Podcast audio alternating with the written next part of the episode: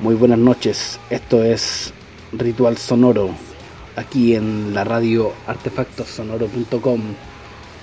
Este programa está dedicado esencialmente a las políticas feministas en Chile y básicamente a todo el desarrollo del feminismo obrero de la primera mitad del siglo XX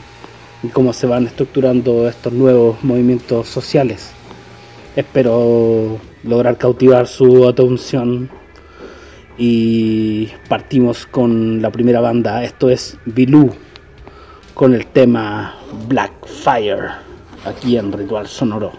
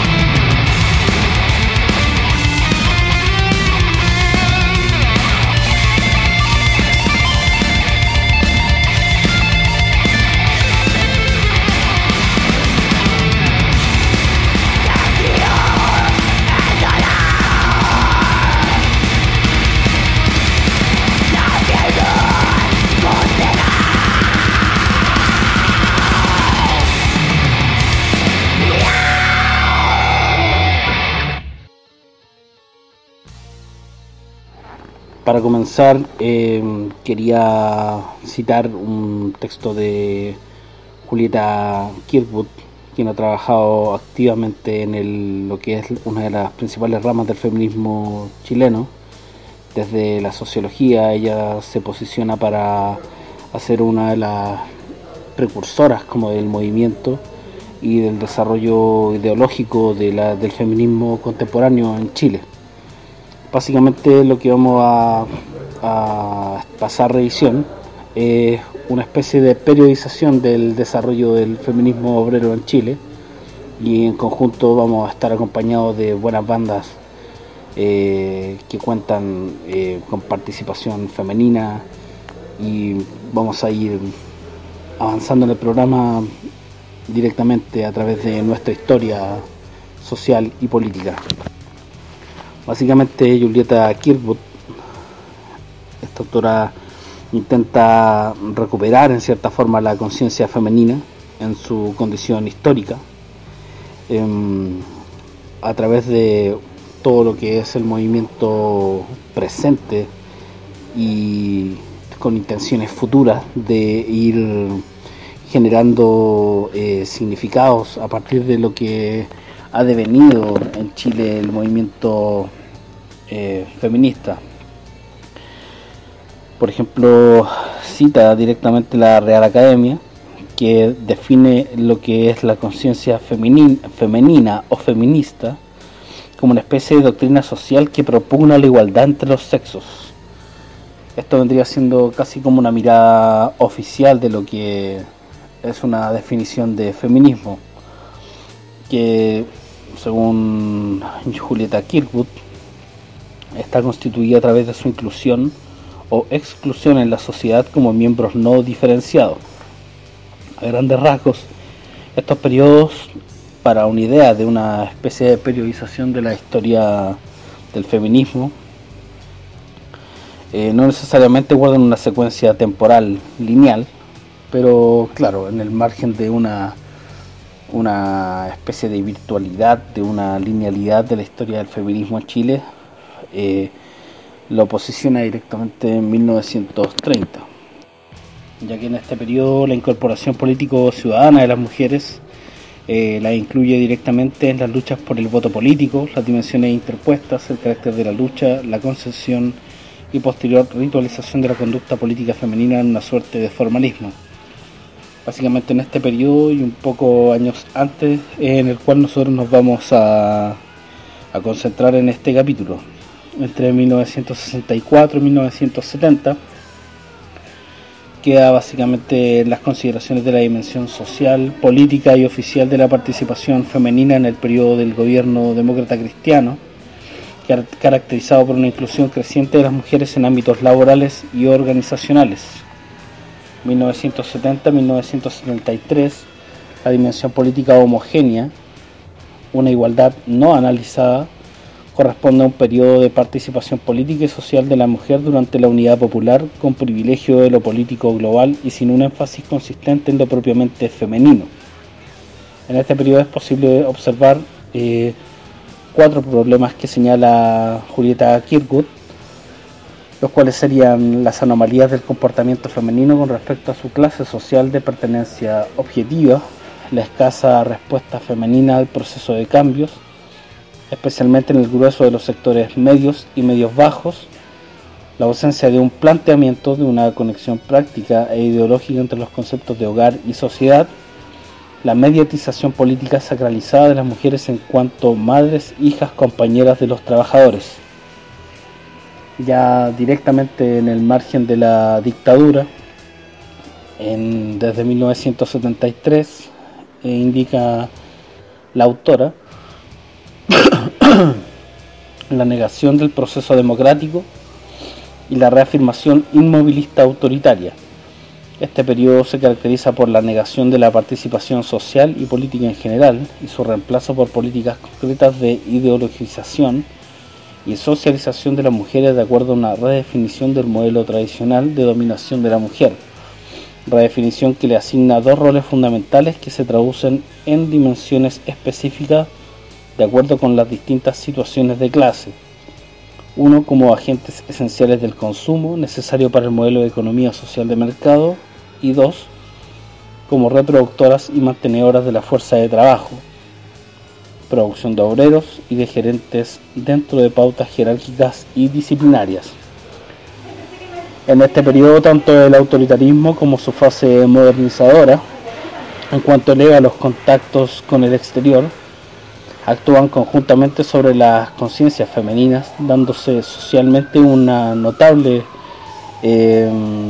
participación o auge de rebeldías femeninas de diversos tintes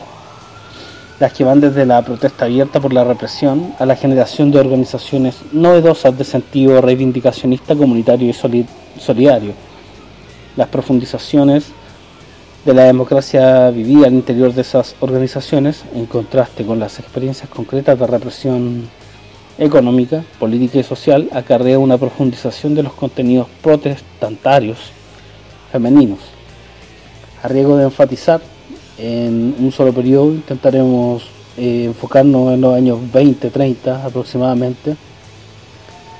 donde la condición o la participación femenina comienza a tomar revuelo netamente por el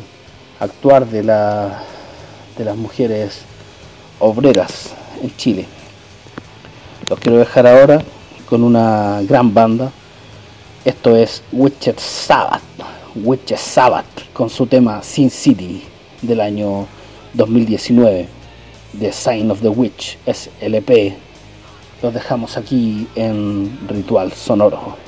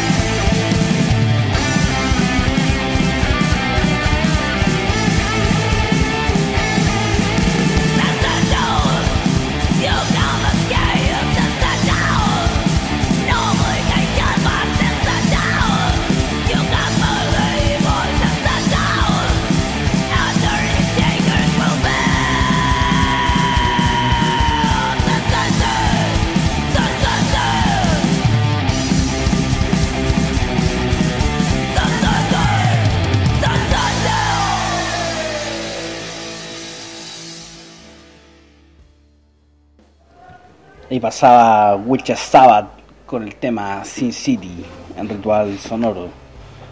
Continuamos pasando revisión. Así como hemos venido analizando en distintos programas, programas eh, distintas problemáticas, hoy vamos a analizar el problema del feminismo actual. A partir de este nuevo modelo económico que se instaura en Chile con lo que es la dictadura y que es el modelo económico que tenemos vigente, que ha impuesto el trabajo asalariado a las mujeres en números sin precedentes y en condiciones absolutamente precarias, para la gran mayoría consiste en un subtrabajo generalmente doméstico, empleadas de servicio, lavado ajeno o de venta de ambulante de miseria, al que muchas veces se agregan niñas y niños pequeños. Para toda esta sobreactividad no existe absolutamente ninguna provisión de equipamiento comunitario, guarderías, alimentación. Esta situación coexiste con un fuerte desplazamiento de las mujeres desde actividades en fábricas hacia el trabajo doméstico, domiciliario, servil y mal pagado. Por otra parte, el 80% de cesantía existente en las poblaciones obliga a las mujeres de esos sectores a asumir la condición de jefe de hogar en cuanto a proveedora económica, sin una readecuación de roles al interior de la familia. Padres, esposos e hijos cesantes colaboran poco o nada en el trabajo doméstico, que sigue siendo responsabilidad esencial y natural de la mujer. Estas situaciones concretas han abierto la posibilidad de un replanteamiento de la condición de la mujer por parte de las organizaciones políticas femeninas y los distintos frentes dedicados a trabajar en la articulación de sus demandas para muchas de ellas ya no es tan claro que los problemas de la discriminación y la opresión surjan y se resuelvan automáticamente con un proyecto revolucionario. Por el contrario, ya se afirma que al interior de cualquier proceso revolucionario de cambio no se llega a comprender plenamente la naturaleza específica de la opresión que sufren las mujeres si esta no es expresada desde el interior de esa opresión misma. Ello acarreará directamente un rechazo a las concepciones políticas tradicionales, un propósito de recuperación de la rebeldía autónoma y una redefinición del espacio político de oposición. Frente a los estilos tradicionales de acción y organización de los grupos de mujeres políticas que visualizan su participación como apoyo, como movilización defensiva de situaciones globales de opresión, con fuerte carga de liderazgo afectivo y emocional, surgen ciertos grupos con claros contenidos feministas, estos grupos plantean, entre otros postulados, que lo personal es político, que la recuperación de vivencias concretas de discriminación y opresión como alimento y punto de partida de una conciencia femenina, colectiva y política, eh, es decir, a partir de dichas vivencias y de su conexión con una investigación seria estructural, se irá elaborando la teoría del movimiento feminista. En la elaboración de estas ideas, las feministas nos, se han encontrado aunque la vivencia política tradicional para o hacia las mujeres y desde todos los tintes políticos es de carácter segregacionista y subsidiaria, como el modelo económico. En todos los sectores políticos sociales, ya se trate de mujeres pobladoras, campesinas, empleadas o profesionales. Esto ha originado, entre muchas de, de las feministas, un alto grado de rechazo a la movilización no reflexiva como carne de cañón o como fuerza explosiva, viejas y nuevas expresiones de la subsidiariedad femenina. Finalmente, de los objetivos que nos proponíamos lograr en este primer em, eh, acercamiento, eh, algunas cosas realmente se han cumplido a nivel de organización, claramente. Claramente hay un trabajo pendiente porque la violencia es mucha contra estos movimientos. Entonces, básicamente lo que propone Julieta Kirwood es ir con todo y básicamente no, no dar tregua desde lo que es la teoría de género y básicamente el feminismo contemporáneo. Ahora los quería dejar nuevamente con, con una banda que nos tiene acá convocados. Esto es Nox Coven y su EP de las sombras, misterios ocultos, aquí en Ritual Sonoro. Espero les guste.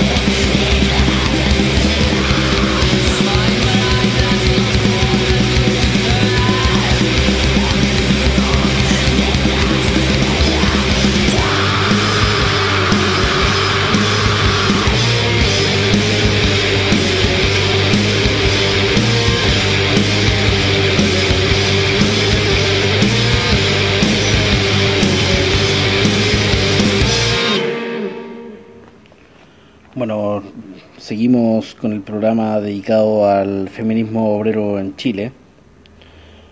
bajo la consigna de las primeras movilizaciones. Eh, se aventuraba a decir que esta emancipación verdadera estaba directamente o residía directamente en, en ellas, en nosotras. Escribía directamente la tipógrafa y editora Carmela Geria del diario La Alborada de enero de 1907. Es decir, que todo lo que es el, el manifiesto de rebelión femenina debía estar depositado o directamente ejecutado por mujeres. Debe ser obra de la mujer en sí misma, como parte como del movimiento obrero, es la mujer la que se organiza. Eso lo hace directamente mm, Carmela Geria parafraseando a Carlitos Marx. Eh, aquí la editora Carmela Geria articulaba los estrechos vínculos entre la lucha de clases y la emancipación femenina que llegó a caracterizar la estrategia laboral, laboral socialista a comienzos del siglo XX en Chile. En los primeros años de ese siglo, el apoyo sostenido y explícito a las luchas de las mujeres obreras en Santiago y Valparaíso provenía principalmente de los periódicos y de algunas sociedades de resistencia, como el, movimiento de profesores organizados por, las, eh, por la AGP, Asociación General de Profesores, que en su mayoría eran profesoras. Eh, además de las sociedades de resistencia masculina asociadas con el ala izquierda del Partido Demócrata de Recabarren a principios de los años de los años 20 en Chile. Los artículos en la prensa demócrata regularmente describían formas específicas de explotación femenina en los lugares de trabajo, protestando por sus perniciosos efectos sobre las familias de las clases obreras y sobre el movimiento socialista y los organizadores sindicalistas pensaban activamente en incrementar la membresía sindical femenina. Los obreros zapateros de Santiago en 1906, por ejemplo, invitaban a las aparadoras a afiliarse a su sindicato declarando somos todas obreras. Esta convergencia de la estrategia de sindicalización femenina con la retórica de igualdad de género produjo una variante de feminismo obrero que representó una de las características fundamentales del socialismo chileno a inicios del siglo XX. En sus declaraciones de apoyo a la emancipación femenina, los periodistas laborales, los activistas sindicales y los dirigentes demócratas más prominentes. Ambos hombres y mujeres describieron su respuesta a los problemas causados por el trabajo pagado de las mujeres como feminismo obrero, un análisis de la sociedad de la lucha laboral y de los roles de las mujeres que promovía la emancipación femenina a través de una estrategia de solidaridad activa entre obreros y obreras en las políticas sindicales. Aun cuando muchos de estos activistas, incluyendo las dirigentes sindicales femeninas, estaban de acuerdo en que el salario por el trabajo de las mujeres era intrínsecamente insatisfactorio, aceptaron a pesar de todo el objetivo de enrolar obreras a las filas sindicales. Significativamente, los conceptos masculino y femenino en relación al trabajo asalariado conformaron a su vez la defensa feminista obrera de las mujeres y sus familias, de modo que no siempre fue consistente con los reclamos de emancipación más radicales de algunas activistas. Por ejemplo, contra los clamores de los sindicalistas masculinos de apoyar la igualdad sexual, las feministas obreras ofrecieron evidencia de la dominación masculina en las familias de las clases trabajadoras y en el movimiento laboral. El discurso feminista afirmaba que las mujeres trabajadoras tenían sus propias peticiones legítimas dentro de la lucha de clases, demandas que hicieron necesaria una organización femenina autónoma y el apoyo de los trabajadores masculinos en las políticas socialistas. En esta atención, en esta atención creciente hacia las mujeres trabajadoras en la prensa demócrata coincidió también con la fundación de numerosos periódicos y asociaciones para las obreras manufactureras, lo que constituyó un verdadero movimiento feminista obrero dentro del socialismo chileno. Los recursos y la propaganda del Partido Demócrata dirigido a las causas del feminismo obrero apoyaron efectivamente un dramático aumento de la sindicalización del periodismo femenino entre 1905 y 1908. Como resultado, las líderes laborales femeninas se elevaron a un lugar de preeminencia en la prensa socialista y en las organizaciones laborales durante este breve periodo, descarnando la retórica del feminismo obrero en la práctica y por escrito. Claramente esto se generó muchas tensiones dentro de lo que es eh, la elaboración del nuevo discurso del socialismo sobre el trabajo de las mujeres y el activismo en los primeros años de del 1900,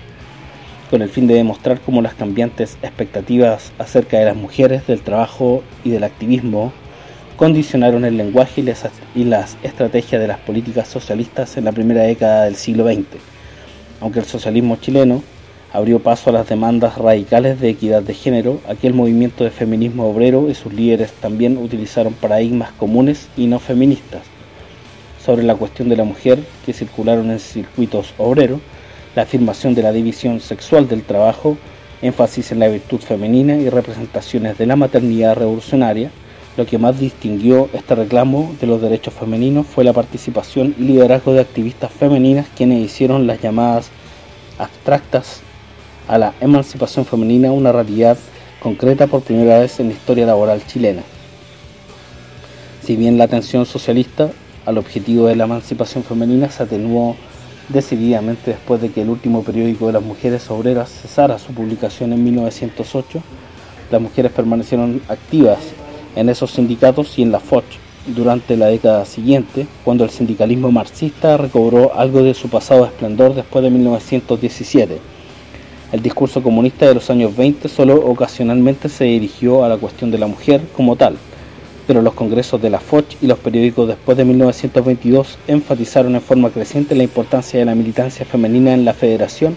ofreciendo por consiguiente una alternativa a la competencia anarquista, con sus caracterizaciones de las mujeres como inherentemente pasivas y conservadoras aun cuando apoyar la militancia de las mujeres trabajadoras constituía una amenaza potencial a las aspiraciones patriarcales de los hombres de la clase obrera, los líderes socialistas consistentemente escogieron la solidaridad con las mujeres trabajadoras por sobre el ideal impracticable de mantener con los salarios masculinos a las mujeres en la casa.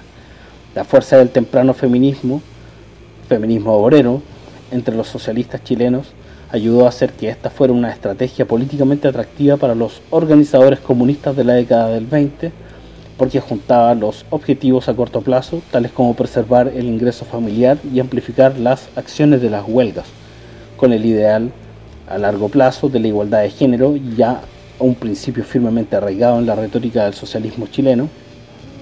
Este apoyo sostenido al feminismo obrero incentivó el activismo femenino y permitió la erosión parcial del oxímoron de la mujer obrero. En estos círculos, las obreras reclamaron identificación ocupacional y de clase, lo que les dio una nueva forma de entrada a la política laboral de los hombres, al tiempo que permitió que florecieran los debates sobre el significado de la igualdad entre los sexos. Eso básicamente es lo que tenemos como génesis del,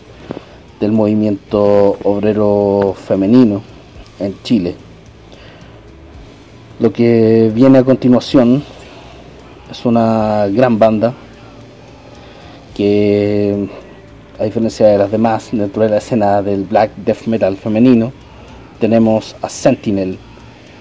con uno de, los temas de, de su EP El fin de la existencia, que básicamente nos trae un heavy metal bastante crudo como un New Wave of British Heavy Metal, pero liderado aquí directamente por voces, por una voz femenina. Los dejamos aquí directamente con el, con el tema Maldita Sociedad de Sentinel, aquí en Ritual Sonoro.